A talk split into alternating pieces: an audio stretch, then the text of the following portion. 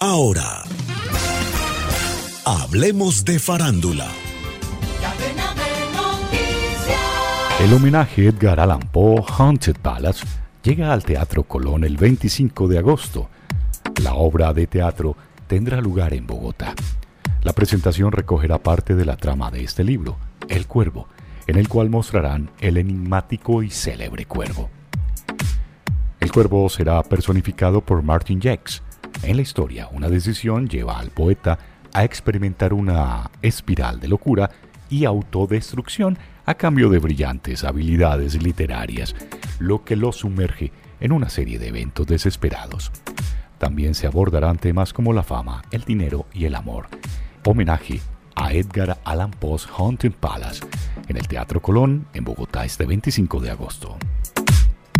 El Festival Internacional de Cine de Cartagena de Indias tiene nuevo director general.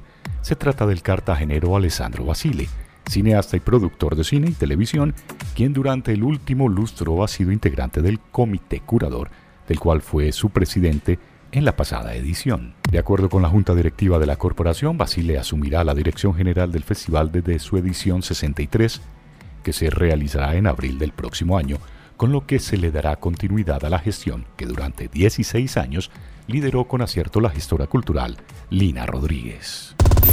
Descarga gratis la aplicación Red Radial. Ya está disponible para Android y encuentras siempre una radio para tu gusto.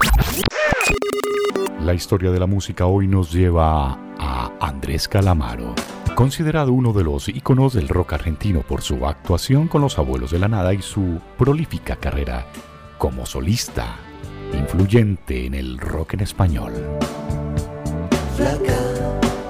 no me claves tus puñales. Ese señor nació un día como hoy en Buenos Aires, Argentina, un 22 de agosto de 1961.